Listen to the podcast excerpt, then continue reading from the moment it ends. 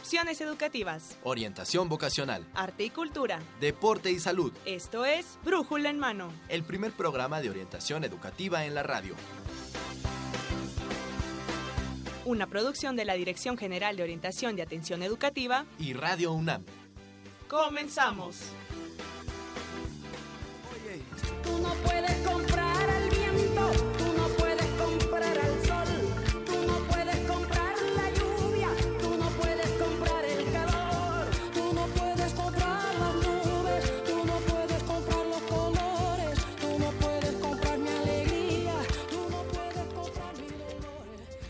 Hola, ¿qué tal amigos? Muy buenos días tengan todos ustedes. Están ustedes escuchando Brújula en Mano, el primer programa de orientación educativa, el cual es una coproducción entre la Dirección General de Orientación y Atención Educativa y Radio UNAM. El día de hoy, lunes 17 de abril de 2017, vamos a transmitir el programa, el programa número 1085 con el tema Orientación Globalizada. Este es un tema muy propio de nuestra dirección y bueno, pues eh, yo soy Saúl Rodríguez, me acompaña en esta ocasión en los micrófonos mi compañera, la psicóloga y orientador- orientadora Dora María. ¿Cómo estás, Dorita? Contenta, García. contenta. Un lunes más, entrando de vacaciones, así es de que va a haber mucho público que nos va a estar escuchando. Pues sí, esperemos, esperemos que, que estén, este, todavía las primarias, secundarias están este, de vacaciones, es semana de Pascua, Así pero es. las universidades y preparatorias pues ya... Hoy eh, iniciamos nuestro primer día. Y, y bueno, eh, también para esos niveles la orientación educativa es un elemento muy importante para su elección de carrera. Así es de que amigos, Claro. acompáñennos para escuchen el programa del día de hoy que va a ser muy, muy interesante y muy especial porque es un programa con invitados de casa. Claro, muy bien. Y bueno, pues como ya es tradición, iniciamos nuestro programa con nuestro noticiero de orientación en corto, que son recomendaciones que nos hacen nuestros chicos de servicio social.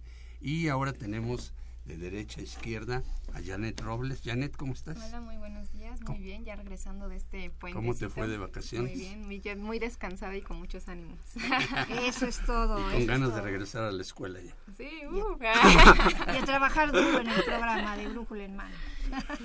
Muy bien. ¿Y tú, Axel Castillo, cómo estás? Hola, muy buenos días a todos. ¿Cómo Este, te fue? Pues muy bien, ahora sí que descansé de la rutina, ¿no? De la universidad, de la escuela, el servicio. Pero pues ya estamos aquí otra ¿Fuiste a vez. quemar Judas? Este? ¿Eh? No, ¿qué pasó? Qué bueno, ¿eh? Porque también eso mucho. Muy bien. Pero muy bien, chicos, pues ¿qué nos tienen esta semana? Pues amigos, tomen lápiz y papel porque arrancamos con nuestras recomendaciones. Tenemos muchos lugares a donde visitar y pues eventos. Y bueno, amigos míos, esto es Orientación en Corto.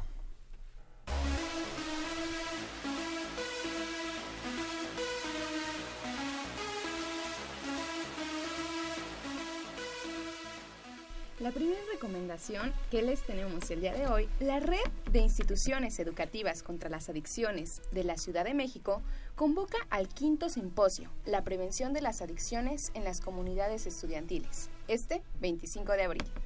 Y bueno, pasando a otro tema muy interesante y muy importante también es porque el programa universitario de Derechos Humanos nos invita o invita a todos los redescuchas al quinto ciclo de conferencias Los Derechos Humanos Hoy.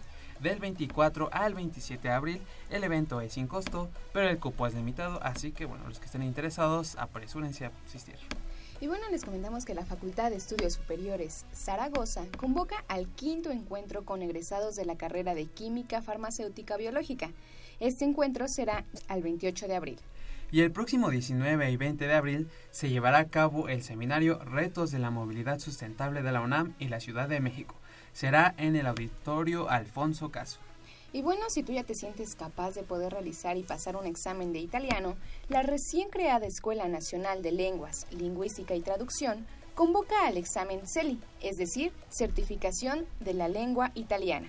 Tienes hasta el 27 de abril para hacer tu preregistro. Y bueno, la UNAM nos invita al concierto por la paz en la ciudad universitaria que se llevará a cabo este sábado 22 de abril a las 15 horas. eh, y bueno, la sede es las Islas de Ciudad Universitaria y la dirección está a cargo de Alejandro Filio. Y bueno, para muchos que se encuentran todavía de vacaciones o los que todavía no están pero se quieren tomar más puente, muchachos, pues les tenemos una noticia. Vayan a Six Flags y presenten su credencial de estudiante para que obtengan un gran descuento. Tienen hasta el 30 de abril para disfrutar de este beneficio, o sea, hasta el Día del Niño. Y para todos aquellos que, bueno, ven el Mirador Universitario, este, les tenemos una sorpresa porque, bueno, ahora pueden verlo a través de la televisión abierta, a través de la señal de TV UNAM. Búsquenla en el canal 20.1 y, bueno, lo pueden hacer de 8 a 9 horas. Así que, bueno, ya está la opción ahí para que no haya pierde.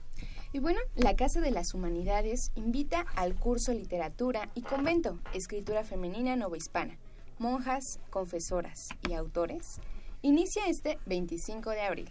Por su parte, la Casa Universitaria del Libro invita a los talleres de introducción a la caligrafía, encuadernación e ilustración editorial. Apresúrense porque, bueno, las inscripciones inician mañana. También la Dirección General de Cómputo y Tecnologías de Información y Comunicación tienen los cursos de edición de publicaciones con Photoshop, Illustrator e InDesign e introducción a la programación. Y bueno, eso no es todo. Eh, bueno, porque la Facultad de Artes y Diseño trae para ustedes el taller Narrativa Gráfica Secuencia, cómic, manga e historieta. Inicia este 20 de abril. Y bueno, para los que estaban esperando la Feria del Libro y la Rosa, ha llegado su oportunidad de que puedan asistir. Es del 21 al 23 de abril. ¿En dónde? En la Casa del Lago y en el Centro Universitario El Chopo. Y bueno amigos míos, les recordamos que la Dirección General de Orientación y Atención Educativa tiene preparados diversos talleres para ustedes a través de la, del Centro de Orientación Educativa. Así que si quieres saber más, puedes ingresar a la página www.dgoae.unam.mx. Si tú te consideras una persona talentosa y vas en el bachillerato o conoces a una persona talentosa, es oportunidad. Alumnos de la Escuela Nacional Preparatoria y del Colegio de Ciencias y Humanidades de la UNAM participa, participen por el premio al talento del bachiller universitario, en, en- bueno, ¿en qué año? En este 2017. Busca las bases en www.orienta.unam.mx, diagonal, talento bachiller e inscríbete. Y bueno amigos míos, es hora de irnos, pero les recordamos que en el 55 36 89 89 y en el 55 36 43 39 pueden obtener más información acerca de todas, estas, ah, de, de todas estas actividades que les estamos recomendando aquí en Brújula en Mano. Y bueno, síganos también en Facebook como Brújula en Mano y en Twitter como arroba Brújula en Mano. O escríbanos a arroba, ah, no es cierto, escríbanos a brújula en mano arroba hotmail.com. Y bueno, esto fue Orientación en Corto. Los orientaron Janet Robles, y Axel Castillo. regresamos los micrófonos a Brújula en Mano. Muy bien, chicos, pues este yo quería aclarar una cosa, ¿eh? lo de eh, la fiesta de, o la Feria del Libro y la Rosa también es en Ciudad Universitaria, en el Centro Cultural Universitario, en la Casa del Lago y en el Chopo, ¿no? Este para que eh, toda la gente interesada en, en, este además eh, se celebran que los 400 años de la muerte de Sí, tres de escritores William Shakespeare, de Cervantes. de Miguel de y el Cervantes, otro ¿sabes? que no me acuerdo cómo se Y el Inca. Garcilaso Ah, de la Vega. Exacto, el Inca. ¿no? Se celebran los nombre raro, 400. sí. Entonces, bueno, pues asistan y también al concierto por la paz, ¿no? Chicos, a las 3 de la tarde, el sábado, en las islas de Ciudad Exacto. Universitaria. Sí. ¿eh? Muy bien, pues muchas gracias. Y Dorita, pues, ¿qué tenemos? este Pues fíjate que el día de hoy vamos a tener el regalo de dos libros. ¿Qué te parece si regalamos a nuestros amigos, Saúl, dos Sí. libros muy interesantes que nos hicieron llegar? Uno es sobre, el- se llama Horizontes Contemporáneos y el otro Tiempo de Revueltas, la Discordia Proletaria, del doctor José Mateos. Ambos de dónde son? Amb- ambos son del Instituto de Investigaciones Filológicas que la maestra Consuelo Méndez Tamargo nos hace favor de enviarnos. Así y es. bueno, pues antes de comenzar nuestra entrevista, vamos a una cápsula introductoria y regresamos con ustedes. La orientación es un proceso continuo que comienza tempranamente en las escuelas y continúa hasta el periodo de transición hacia la vida adulta. Debe ser accesible durante toda la vida laboral o los periodos de desempleo. Este proceso se vuelve crucial a la hora de elección de una licenciatura, en donde el futuro del individuo dependerá de la carrera que escoja. Debido a esto último, El proceso de orientación vocacional en dicha etapa de la vida deberá de asesorar de manera eficaz al individuo para que éste sea capaz de analizar los panoramas tanto nacionales como internacionales y así elegir una carrera que se adecue tanto a sus gustos como a los problemas que quiera resolver. En la medida que los problemas se globalicen, la orientación como ayuda para el desarrollo personal, social, educativo y vocacional debe ser motor vital para la cooperación internacional futura, para resolver estos problemas. Para esto, la orientación debe usar una variedad de métodos que van desde entrevistas uno a uno hasta el uso de recursos cibernéticos, con lo que la cooperación con otras instituciones y el trabajo de la red con personas comprometidas y proveedores de oportunidades ayudarán a que el individuo tenga más claro a qué se enfrentará. Debido a esta interacción, el individuo se convierte en un agente activo, por lo que los servicios de orientación deberán de ser estructurados para trabajar como un servicio al servicio de las personas en un sentido recíproco. No te confundas, la orientación y el asesoramiento no pueden crear nuevos trabajos o evitar el desempleo que existe actualmente. pero sí pueden preparar a quienes lo reciben para hacer frente a estas dificultades crecientes, brindándoles información sobre opciones, abriéndoles otras oportunidades de capacitación y alternativas, preparando a los desempleados con estrategias de búsqueda de trabajo. No olvides que la Dirección General de Orientación y Atención Educativa tiene diversos cursos y talleres para ti. Sigue en sintonía de Brújula en Mano. Nosotros somos Janet Robles E Israel García. Muy bien amigos, pues ya estamos aquí de regreso y pues vamos a comenzar con nuestro tema del día de hoy que pues es algo muy de casa ahorita esta orientación eh, globalizada porque realmente oye estamos raro, pero hoy vamos a ver qué- globalizado totalmente. Sí, ya el día de hoy nuestros amigos descubrirán qué es eso de la orientación globalizada. Y bueno, ¿recuerdas, Saúl, que hace rato decíamos que vamos a regalar dos libros? ¿Ah, ¿Qué sí? te parece si hacemos una pregunta a nuestros amigos con Claro, relación a esto claro. del término de orientación globalizado? ¿Qué se te ocurre que les podríamos preguntar a nuestros amigos para que se Pues yo, los yo no? decía este, que, que nos platicaran así rápidamente, en su tiempo, cuando eran estudiantes, cómo los orientaron, cómo fue que los orientaron. Creo que cada uno de nosotros tenemos experiencias diferentes, pues por la época, ¿verdad? Claro. Y para los que están en el proceso de orientación, ¿qué se imaginan? ¿Qué es eso de la orientación globalizada? ¿No? Ok, ¿Cómo ves? perfecto. Para, para ver qué, qué nos responden nuestros Y amigos. le que- regalaremos algunos de los dos libros que estamos dando, de Horizontes Contemporáneos de la Hermenéutica de la Religión o Tiempo de Revueltas de la Discordia del doctor José Manuel Mateo y el primero del doctor Manuel Lamaniegos. Ok, entonces así, amigos, llámenos al 5536-8989 o 5536-4339 y en díganos... Facebook. ¿Con- con- en Ah, claro. estamos? En Facebook estamos en Brújula en Mano, en Twitter en arroba Brújula en Mano. Y bueno, si quieren mandarnos algún correo, llámenos, eh, escríbanos a brújula en mano arroba hotmail.com. Así es de que, pues es cuestión de que respondan y se harán acreedores de esto, de cualquiera de estos dos libros, ¿no? Hacemos un sorteo para ver quiénes son los ganadores, ¿no? Muy bien. Y Dorita, ¿quién tenemos aquí en la mesa? Platica. Pues como decía yo hace un rato, bueno, como siempre, eh, invitado de casa, es un honor tener aquí nuevamente al doctor Gerardo Nieto. Él es académico orientador de la Dirección General de Orientación y Atención Educativa en, eh, y también es profesor en la Facultad de Ciencias Políticas, bueno, al cual le doy la más cordial bienvenida. Gracias por estar aquí, doctor. Gracias, Dorita, gracias, Saúl, por la invitación. Gracias, doctor, por estar aquí con nosotros. Y bueno, también queremos presentar a Karime Nieto Delgado. Ella es estudiante de la maestría de diseño de comunicación en el Politécnico de Milán, Italia. Karime, bienvenida. Gracias. ¿Vienes desde allá? ¿Desde Sí, Italia? sí. De Sí, de vacaciones. vacaciones. ¿De Y muy ad hoc con el tema del día de hoy y ya nuestros amigos se empezarán a dar cuenta por qué. Ajá, Así es. globalizada. Así es. Muy bien, ¿Y qué te parece si empezamos con, con la temática del día de hoy? claro. Y me gustaría empezar a preguntarle al doctor Gerardo Nieto acerca de, pues, ¿qué es esto de la orientación globalizada? Ha habido últimamente como muchos muchos cambios y este siglo XXI exige exige cambios en todos los ámbitos, en el social, en el humano, en el económico, incluso en el vocacional. Entonces, ¿podría usted compartirnos, eh, influye esto en las vocaciones de las personas? Este, gracias, Dorita, nuevamente, gracias, Saúl. Este, pues yo creo que sí estamos en un punto de quiebre a nivel de la humanidad. Hay algunas lecturas reveladoras que se ubican en la zona de frontera de los cambios tanto de la ciencia económica, de la educación, de la ciencia política y de muchas cosas. Y me gustaría resumir parte de esto para entrar después en materia. El siglo XX se construyó después del periodo de posguerra con un- elementos clarificadores que generaron un nuevo consenso a nivel mundial en el sentido de que los países, los gobiernos, las familias e inclusive los individuos sabían por dónde transitar hacia adelante. Y se trató básicamente de la construcción de lo que llamamos el estado de bienestar.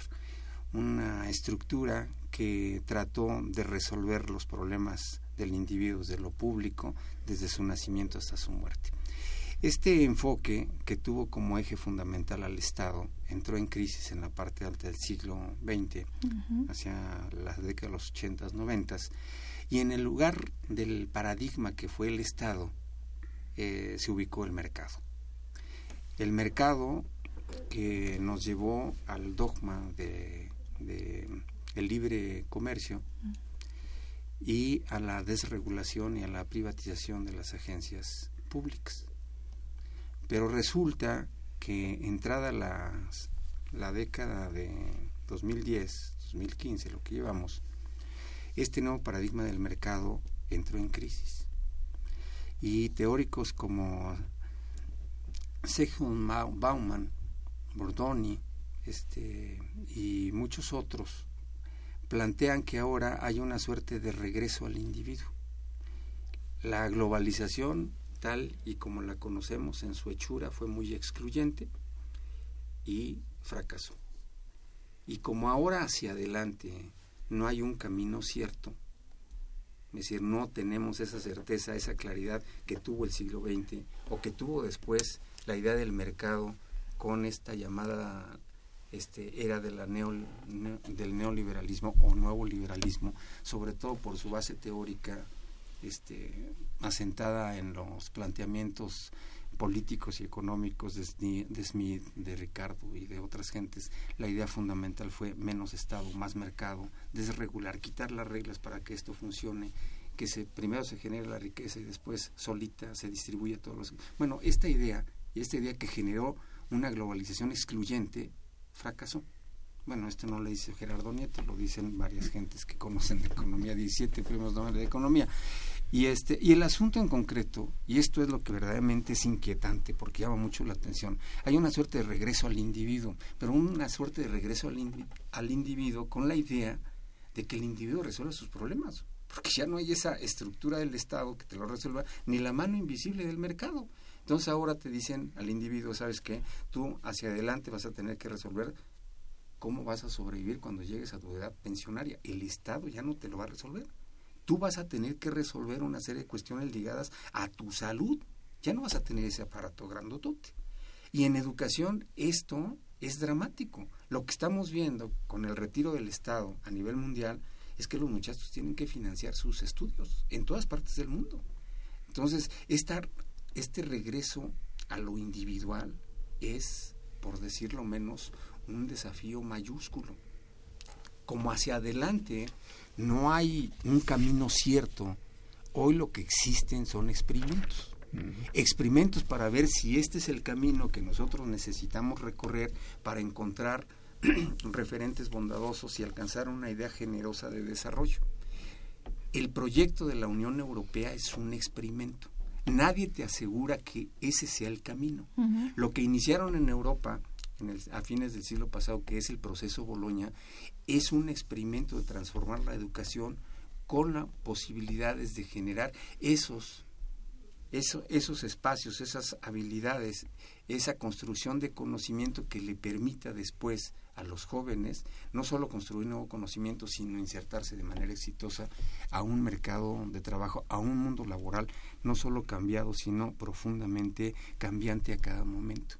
Entonces, hacia adelante es vital que nos planteemos qué tipo de orientación requiere este punto de quiebre de la humanidad. Y como el mundo también se nos hizo muy chiquito, es decir, hacia adelante no solo tenemos las opciones educativas de una ciudad, de un país, sino que en realidad esta idea de que la orientación es abierta. Globalizada. Es globalizada en un sentido en un sentido incluyente porque el paradigma de la globalización hoy por lo menos está profundamente cuestionado. Entonces lo, lo, lo que viene hacia adelante no lo conoce nadie. Lo que estamos lo que estamos observando son experimentos de distinta naturaleza para ver si este es el nuevo camino. El nuevo camino, lo que sí paradigma. sabemos, lo que sí sabemos es que los paradigmas que se han agotado, el Estado y el mercado, ya no serán los vectores que articulen el esfuerzo de desarrollo hacia adelante. Doctor, y entonces en esta, en esta línea, en esta sociedad líquida, como Exacto, como Bauman, usted, exacto. como eh, este, ¿Cuál es el papel de la, de la orientación para el siglo XXI, de la orientación educativa? Bueno, yo creo que la verdad de las cosas es que la práctica de la orientación es, aunque en ocasiones no se vea, una de las actividades que debiera revalorarse y no solo en términos educativos, sino en términos de todas las transiciones que tiene el ser humano a lo largo de su vida. O sea, a nivel internacional los referentes son a veces sumamente bondadosos porque descubrimos que hay una orientación, que hay profesionales de la orientación dedicados a tomar al individuo en sus diferentes etapas de transición que ocurren en su desarrollo, de tal suerte que no se concentran solo de lo que ocurre después de que el muchacho egresa de la preparatoria a la universidad o de la universidad al mundo del trabajo. Es una orientación en este sentido fundamental, integradora y sobre todo una orientación con valores, pero que reclaman una práctica que este, ubique al orientador y a la orientadora en esta zona de frontera de cambios que tiene hoy la humanidad y que en educación son este, complejos y que son absolutos. Entonces me Así como que- todo cambia, la orientación también debe cambiar. Ya no nos podemos quedar con un proceso orientador como se hacía en el siglo XX. Ya tenemos que considerar muchos otros factores, ¿no? Y no solo este proceso de globalización, sino también este proceso de, de que ya no es el mismo estudiante hoy día. Ya es un estudiante con características diferentes, con habilidades diferentes. Todo esto, el ingreso de las nuevas Que La tecnologías. carga de aprendizaje y Claro. todo eso es mayor también cada vez más, ¿no? Para ser competitivo, o sea, Sí, es, es, es este es un espacio extraordinariamente interesante por lo complejo que el terreno pisa uno. Dice Bauman, dice, estamos acostumbrados a decirle al muchacho que aplique y siga las reglas y que eso nos va a lle- llevar al éxito o va a llevar al muchacho al éxito. Pues resulta que no que hoy no necesariamente el muchacho que sigue todas las reglas es el exitoso. El muchacho exitoso es el que en algún momento determinado de su formación irrumpió con otras cosas y propuso este, situaciones que no estaban en el manual de cómo sería esto, ¿no? Y hay otros autores que te dicen que una propuesta, una elección sobre la base de la racionalidad no necesariamente es una decisión exitosa en las condiciones del presente, porque la racionalidad se liga a escenarios de certeza. Y hoy el mundo lo que menos tiene es claridad y certeza, Claro. porque estamos en medio de una incertidumbre extraordinaria y compleja.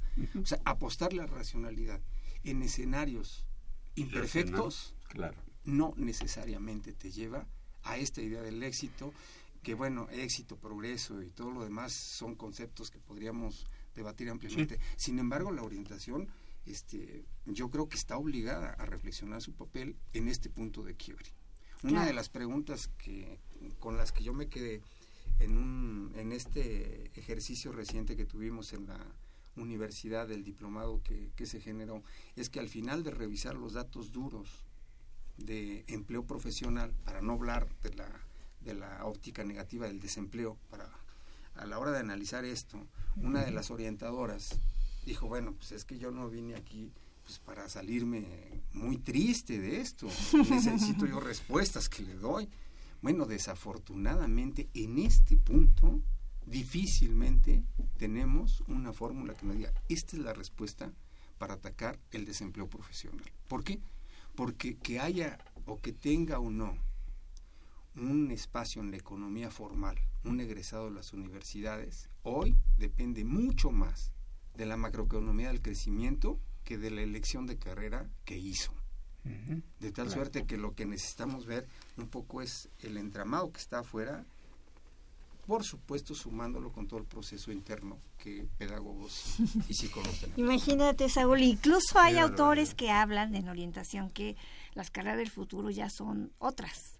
Ya no son las mismas carreras que se tenían anteriormente, Claro, ¿no? Como claro. en la UNAM, por ejemplo, tenemos las típicas 12 carreras más demandadas. Ya ah, en, en el futuro, o incluso ya en el hoy, ya se, ya se está hablando de carreras diferentes a esas de las de siempre, ¿no? Sí, sí, por supuesto. Y bueno, y como ejemplo de, de esta orientación globalizada, tenemos aquí a Karime, este, que es hija del doctor. Y que ella, Karime, platícanos este, dónde estás estudiando, qué estás estudiando. Es fiel testimonio de esta orientación globalizada. Bienvenida, Karime, platícanos. Eh, yo estudio diseño de la comunicación en una universidad que se llama el Politécnico de Milano, en Milán. Y prácticamente mi carrera está enfocada, es parecida a diseño gráfico, pero se focaliza más en el diseño también de experiencias y en cómo el usuario se comporta en distintos ámbitos, no sé, como en la pre- creación de aplicaciones y cosas así. Tú estudiaste la carrera desde... Ahorita estás en la maestría, pero de hecho hiciste toda la carrera en, en- en Italia, en Milán. en Sí, sí, sí. ¿Cómo fue esa experiencia, Karime? Este, De yo entrada, creo que- ¿cuándo- ¿cómo llegaste? ¿Cómo, surgió esta idea de...? ¿Por qué de- decidiste irte allá a estudiar? Eh, fue, fue una idea que me surgió en el último año de la prepa, eh, porque revisando las universidades aquí en México no, no había ninguna que me... Llenar a tus Sí, sí, expectativas. sí, que llenara completamente mis expectativas y entonces decidí probar en el extranjero si, si me aceptaban en la universidad, ¿por qué no darle una oportunidad a una experiencia em, así? Y entonces empecé a hacer los trámites, pero siempre lo vi más como un sueño que como una posibilidad realmente tangible.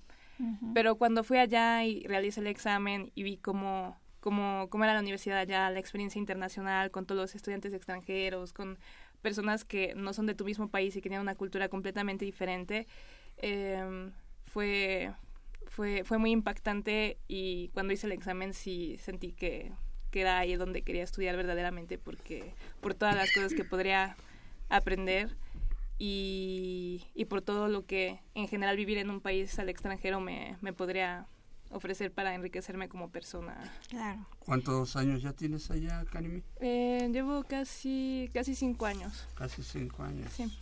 Y según sé, hubo mucha competencia cuando hiciste ese examen y le- llegaron resultados. Había mucha competencia de todo el mundo, ¿no? Sí, sí, sí, habían muchos estudiantes de todo el mundo, muchos, por ejemplo, estudiantes de China, también de Medio Oriente, en general también de otras partes de Europa y también de Latinoamérica, obviamente.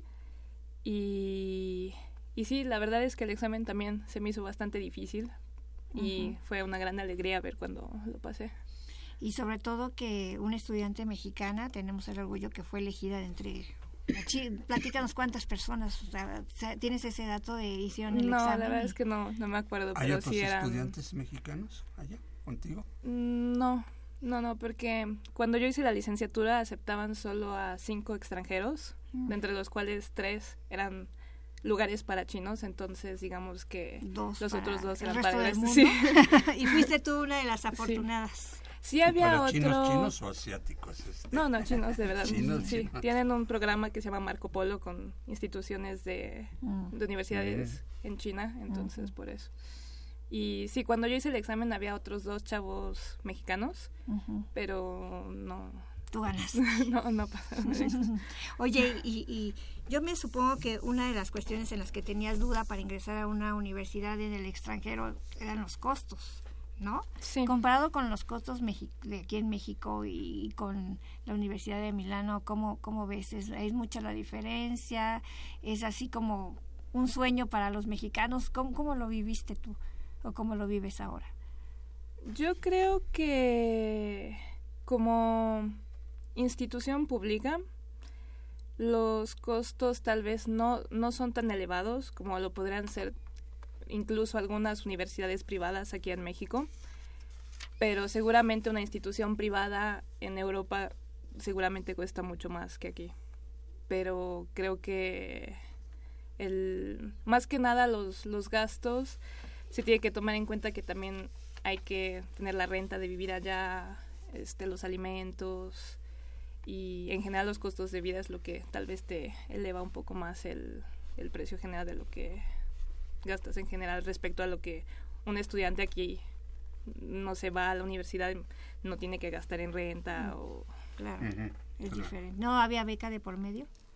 Sí, sí, sí. Hay becas para estudiantes extranjeros y también para estudiantes en general, en base al mérito y también en base también a la, a la, a la situación económica del estudiante.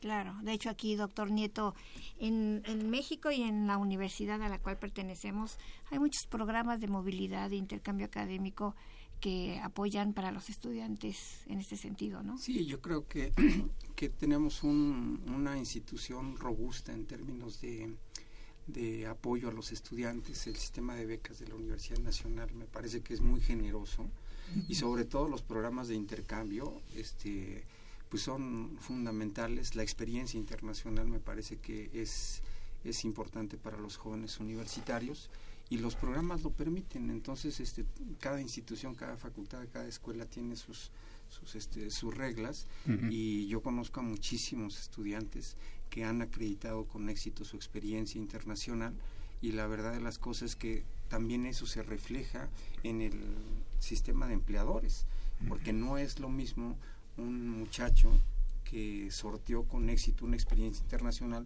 porque ubiquemos que son estudiantes cuando se van es- a, a estudiar al extranjero que no son turistas y Claro. se la pasan a veces nada bien, ¿eh? Porque el, clima, la alimentación, Sí, lo todo. extremoso en muchas cosas, La cultura nueva. la cultura, Comida, las enfermedades.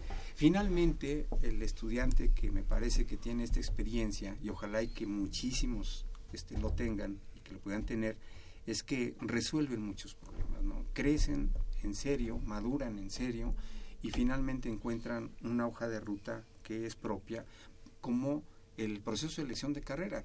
O sea, mucha gente, a veces, los jóvenes tienen, a veces, un grupo de jóvenes tienen problemas para elegir carrera, otro grupo de jóvenes no las tiene, pero hay algunos que en ese momento de elegir carrera, en el fondo lo que lo que está pasando es que se niegan a dar el paso, un paso, una decisión que es de ellos, ya de nadie más. Y luego mucho es el idioma, ¿no? Este, Ah, sí. ahí hay que Ah, abocarse mucho a estudiar otros idiomas porque si no... Ella hoy es día, lo, hoy en día los Nosotros los hemos tenido es aquí a un chico de servicio social que se fue a Corea. Se fue a Corea este, un semestre, en movilidad Un académica. semestre claro. incluso teníamos este enlaces telefónicos con él y nos platicaba cómo le estaba yendo y todo. Todo era en inglés. Todo era en inglés, ¿no? Porque tampoco hablaba coreano él. Y este, y bueno, ahora regresó a México, terminó su carrera, creo que está en el canal del Congreso, algo así, pero bueno, de repente se abren más oportunidades. y un gran crecimiento. Sí, Pero, por supuesto. pero doctor, déjeme hacer aquí un paréntesis, ya no como académico, sino como papá, porque muchos papás nos escuchan o no, Saúl. Sí, sí, sí. Y quisiera preguntarle, ¿cómo, cómo vivió usted esta experiencia de, de ver alejarse a su hija a estudiar Bueno, fuera? ¿qué te parece ¿no? si vamos a un corte y nos Y lo dejamos a nuestros amigos en, en- en esta duda para que tengan más ganas de escuchar la respuesta del doctor, ¿no? ¿Cómo Muy bien. ves? Ahorita este, tenemos llamadas rápidamente. Así es, agradecemos a Carlos Isidro Villegas de Iztapalapa que nos llamó, él está participando por uno de los libros y también tenemos a Agustín Mondragón del Centro Histórico y hace una opinión sobre el tema a la cual le agradecemos. Muchas gracias por sus comentarios. Lo mismo a Elizabeth Solórzano Bisuet, que hace una reflexión sobre esto que le pasaremos al doctor. Y este y en, en Facebook nos están viendo Consuelo Méndez, Edwin Moreno, Sandra Bell. A todos ellos les mandamos un saludo y nos vamos a la sección La UNAM, sus carreras y su campo laboral. La licenciatura en Lingüística Aplicada pertenece al área del conocimiento de las humanidades y las artes. Fue aprobada por el Consejo Universitario el 24 de marzo del 2017. El plan de estudios de la licenciatura en lingüística aplicada responde a las demandas del contexto nacional y pretende generar un profesional ético, crítico y reflexivo, capaz de identificar problemáticas relacionadas con el aprendizaje de las lenguas en ámbitos académicos y profesionales, así como plantear estrategias y conducir procesos para resolverlas. La licenciatura tiene una duración de 8 semestres, con un total de 316 créditos y 59 asignaturas, 43 obligatorias, 11 obligatorias de elección y 5 optativas de elección. El estudiante interesado en ingresar a la licenciatura en lingüística aplicada debe ser egresado de la Escuela Nacional Preparatoria, de la Escuela Nacional Colegio de Ciencias y Humanidades o de otros programas de educación media superior. Esta licenciatura es de ingreso directo con prerequisitos, por lo que para ingresar a la licenciatura en lingüística aplicada, los alumnos deberán haber cubierto los requisitos establecidos en el Reglamento General de Inscripciones de la UNAM vigente. Uno de los requisitos para los aspirantes a esta licenciatura es aprobar el examen de dominio intermedio en la lengua ya sea alemán, francés o inglés, en la Escuela Nacional de Lenguas, Lingüística y Traducción, de acuerdo con las fechas y requisitos estipulados en la convocatoria. Cabe mencionar que la aprobación del examen de dominio intermedio de ninguna manera garantiza a los aspirantes su ingreso a la universidad, ya que solamente es un prerequisito para su ingreso. Es importante mencionar que los aspirantes que no aprueben el examen de dominio intermedio, aun cuando resulten seleccionados en caso de concurso, no podrán inscribirse a ninguna otra, debido a que concursan por una carrera y un plantel. Ahora ya sabes, Lingüística Aplicada es una de las 120 licenciaturas que ofrece la UNAM y la puedes estudiar en la Escuela Nacional de Lenguas, Lingüística y Traducción. Esto fue la UNAM, sus carreras y su campo laboral. Nosotros somos Janet Robles e Israel García.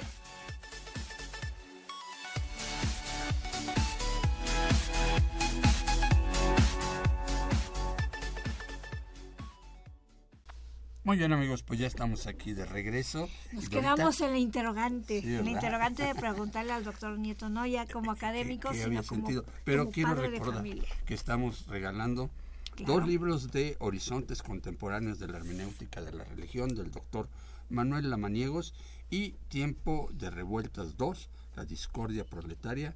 Es un análisis de José Revueltas y Ricardo Flores Magón del doctor José Manuel Mateos, ambas eh, publicaciones del Instituto de Investigaciones Filológicas. Háblenos y entrarán al concurso. Acuérdense amigos, 55 36 89 89 y 55 36 43 39, ¿Y en llámenos Facebook? para que se ganen el libro, para que compitan por él más bien y si también pueden escribirnos en Facebook a Brújula en Mano o en Twitter arroba Brújula en Mano para que sean los acreedores del libro. Muy bien, pues bueno, a ver. Y ahorita- como de- dijimos hace rato, doctor Nieto, Gracias. ¿cómo vivió todo? todo eh, ha de haber sido muy difícil, ¿no? Dejar ir a... Aquí en México somos muy A su paternalistas. A su hijita, ni mujer, ¿no? Cuesta más trabajo. ¿Cómo Sí, lo sí, vivió? sí. Bueno, a mí, a mí me tocó acompañar al examen y la verdad es que este sí sí vi yo muy, este un, un par de, de auditorios llenos de, de gente que quería entrar al, al Politécnico, muchos extranjeros y también registré en aquella oportunidad pues los pocos espacios que había. Entonces este finalmente eso fue un miércoles el jueves este nos regresamos compramos todas las guías y este con la intención de que de que Karime se preparara muy bien porque había descubierto que por ahí era el camino ¿no? Y el viernes subieron los resultados y entonces fue aceptada. Y entonces este algo que, que se recuerda a nivel familiar es que bueno pues además del, del gusto etcétera eh, mi esposa dice ahora que nunca creyó que, que Karime se fuera el domingo porque el lunes tenía que estar ya. Esto fue rapidísimo. Sí, sí, sí, porque si no le iban a dar de baja. Vino por su maleta y vámonos. Este, bueno, vino Sí, después del examen y pensamos que dada la competencia podría no haberse quedado, ¿no? Eh, resultó que sí se quedó y entonces este ahí vino un aprendizaje mayúsculo para la familia y bueno, no no haciendo la historia larga, la conclusión es que este en muchos sentidos son los papás los que deben de cortar el cordón umbilical. Así Este, el primer año fue dramático en todos los sentidos. Para todos. Porque viajan sin ninguna seguridad de nada. y tuvo que resolver Karime en- de cero su circunstancia ya, ¿no?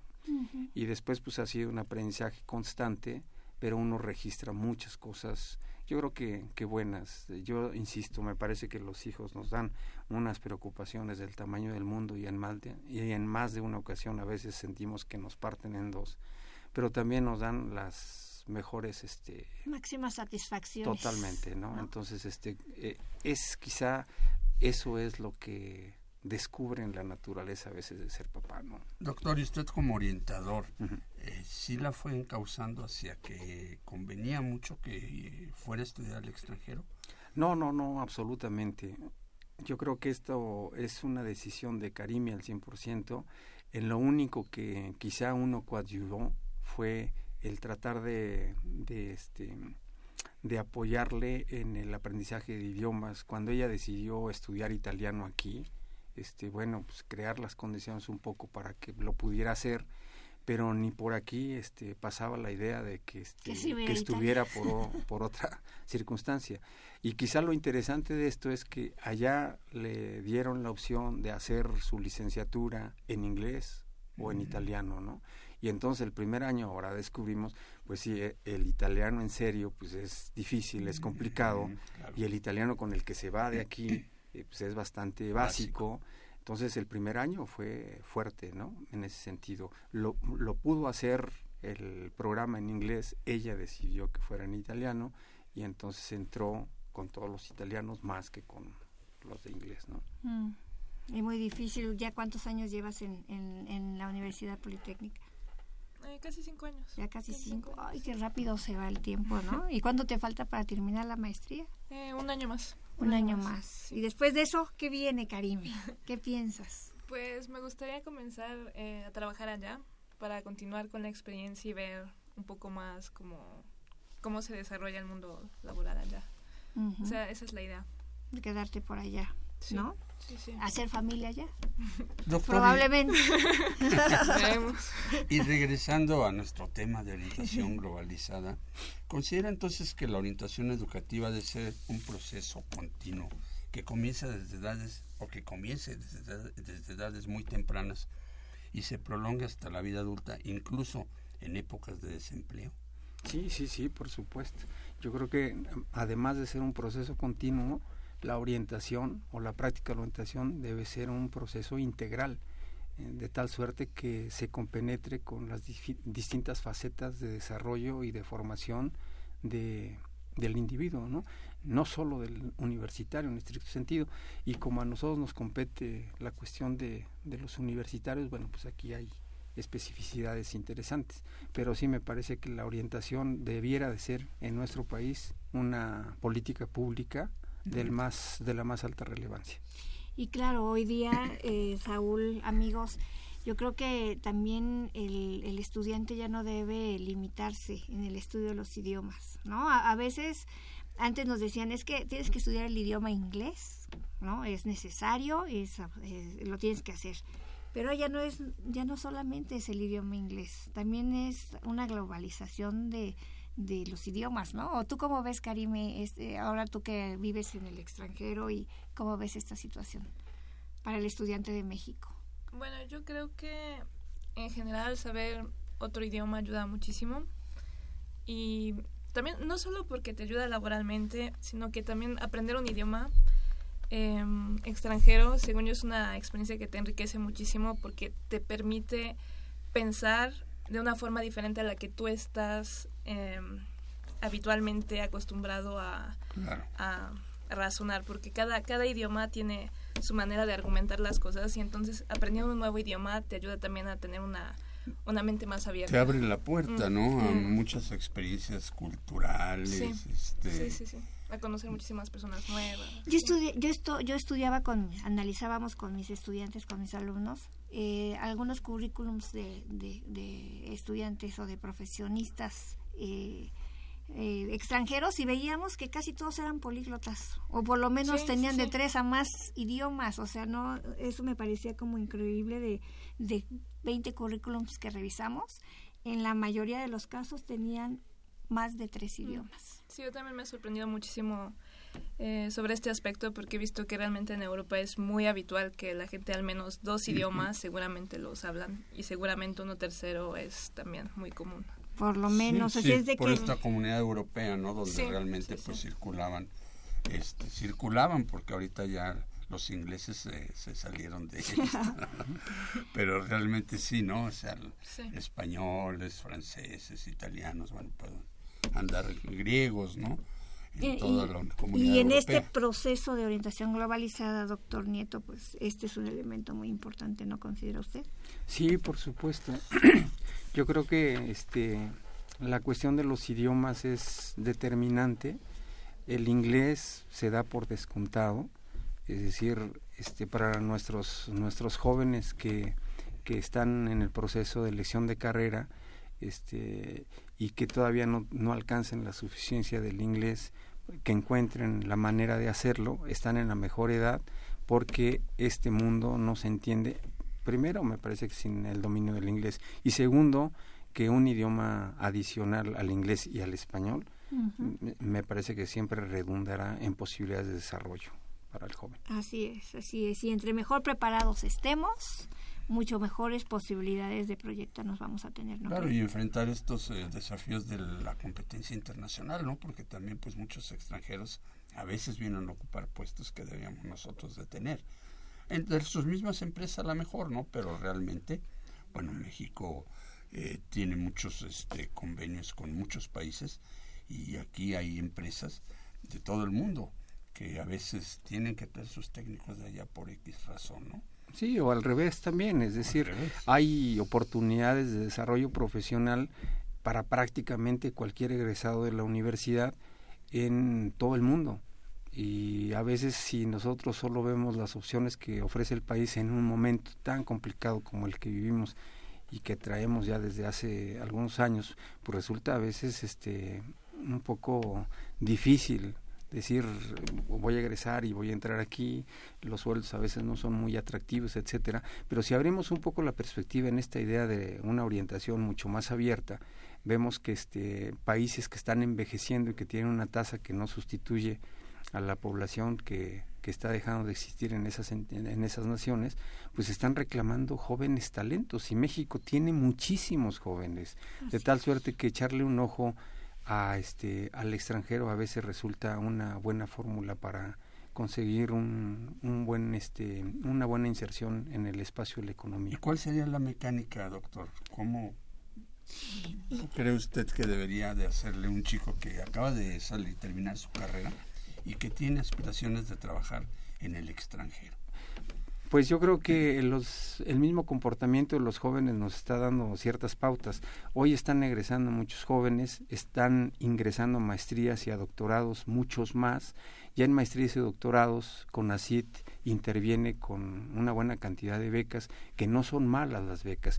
Y entonces si, de- si resulta que la Universidad de Berlín nos acepta, o Essex, o alguna otra universidad del extranjero, también tu país te apoya en ese sentido Claro. este, ahí hay historias de esa naturaleza y con toda seguridad después de tus estudios de posgrado lo deseable es que se regrese a México para que am- en, en México se enriquece con sus con sus conocimientos sin embargo hay muchos a quienes el país que los recibe les ofrece un espacio para su desarrollo profesional Y a veces Eso es, es muy interesante. a veces es un mito. Bueno, ¿cómo ves tú, Karime? A veces la- los, los estudiantes creen que, que esto es imposible, que, que no que es un sueño solamente quererse ir a estudiar al extranjero. Hablábamos aquí mismo en un programa con, con alguien de la UNAM que nos decía de movilidad e intercambio académico que casi el- la mayoría de las becas son desperdiciadas por nuestros alumnos. ¿no? Para irse a estudiar a algún lado en el extranjero. Y eso se me hace como que increíble que los alumnos no las aprovechen. ¿Cómo ves? ¿Es un sueño? ¿Es una realidad? Tú ya lo viviste como una realidad, pero ¿qué les podrías decir a nuestros alumnos en, en este sentido de recomendaciones? Yo siento que si alguno de ellos tiene la oportunidad de tomar una beca o de estudiar en el extranjero, la tome porque realmente es una experiencia, sí difícil al inicio porque obviamente no estás en tu país, no, no estás ni siquiera, no comes lo mismo, no conoces a nadie, pero realmente es una experiencia que te ayuda a crecer muchísimo como persona, no solo aprendes de forma distinta como estás acostumbrado a aprender en México y las cosas que ya conoces aquí, sino también como persona creces muchísimo porque tienes que adaptarte a nuevas situaciones y a personas completamente que piensan completamente distinto a ti. Y entonces creo que es una experiencia que nunca nunca te no es, es algo que no, no, no olvidarías nunca que te forma como persona. Yo iba a comentar rápidamente hace rato, bueno, yo tuve una beca también este, a París, estuve allá un tiempo estudiando televisión y, y radio educativa y me llamaba la atención que había ciertos países como Israel, como Nueva Zelanda, que a veces hacían así como desayunos o comidas en, en en hoteles muy caros que los estudiantes pues no íbamos generalmente y que eran así como ven y come lo que quieras y todo y te ofrecían trabajo. A ellos no les había costado ni un quinto tu educación, ¿no? Y, y lo que querían era llevarte, tú que ya estabas en un posgrado, llevarte Ya a su formadito. país ¿sí? y que trabajaras para ellos, ¿no? O sea, yo, pero yo le debo dinero a mi país, no importa, yo te lo pago. Nada más vente para acá. Es otra de las tentaciones que a veces sortea uno, porque bueno, te prometen las perlas de la Virgen. Pero nosotros estábamos así como que a lo mejor nos íbamos a, a Israel, ¿no? Y qué bueno que no lo hicimos. qué bueno que no lo hicimos, pero sí son, son cosas, ¿no? Que también suceden. Bueno, pues Israel es uno de los estados más ricos del mundo, tiene sus propias características. No, Sin embargo, es un- el, sí, el oro y el moro, ¿no? Este, Exactamente. Sin embargo, es una práctica que no deja de llamar la atención porque a veces el país te forma y después este, vas a, a- a- a generar rentabilidad en términos de conocimiento a otro país que pues nada invirtió en ti, ¿no? Claro. ¿Podría dar, doctor, Doctor, Nieto, alguna de sus redes sociales, teléfonos? mensaje, sus redes sociales. Pues el correo electrónico gnieto.unam.mx. ¿Gnieto? Gnieto arroba, unam.mx. Si tienen alguna duda, pueden Y escribirle, un doctor. último mensaje, doctor. Pues que yo creo que la, la está abierto el- la oferta educativa a nivel internacional que checaran las opciones en instituciones públicas del extranjero que reciben estudiantes y que prepararan su examen. Algunos de, de ellos permiten hacer su e- e- evaluación en México sin tener que desplazarse y que es un mito que necesariamente estudiar en el extranjero resulte más caro que hacerlo en alguna institución privada de México. Así es. Incluso para los orientadores que den esta posibilidad a sus alumnos, ¿no? Karime, un último mensaje para todos aquellos chicos que sueñan con irse algún país en el extranjero.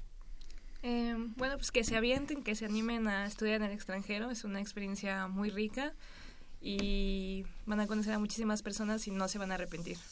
Muchas gracias, Karime, Muchas por haber gracias, venido a compartir gracias, tu experiencia. Gracias a ustedes. Pues, eh, Gracias. Dorita, que el programa se, ya se acabó. nos ¿Qué tenemos acabó. para la próxima semana? Para el próximo lunes vamos a hablar sobre la historia de los derechos infantiles y de los adolescentes, ¿no? Va a Muy ser bien. muy interesante, desde que no se lo pierdan, por favor. Muy bien. Bueno, pues agradecemos en los controles técnicos a Andrés, este, en la producción y locución a, Isra- a Israel García, a Axel Castillo, a Janet Robles, en la producción de TV a Marina Estrella, que por ahí está, y en la realización y producción y en los micrófonos, Dora García y y Saúl Rodríguez. muchas gracias por Muchas escucharnos. gracias. Nos vemos la próxima semana. Bye. Y se respira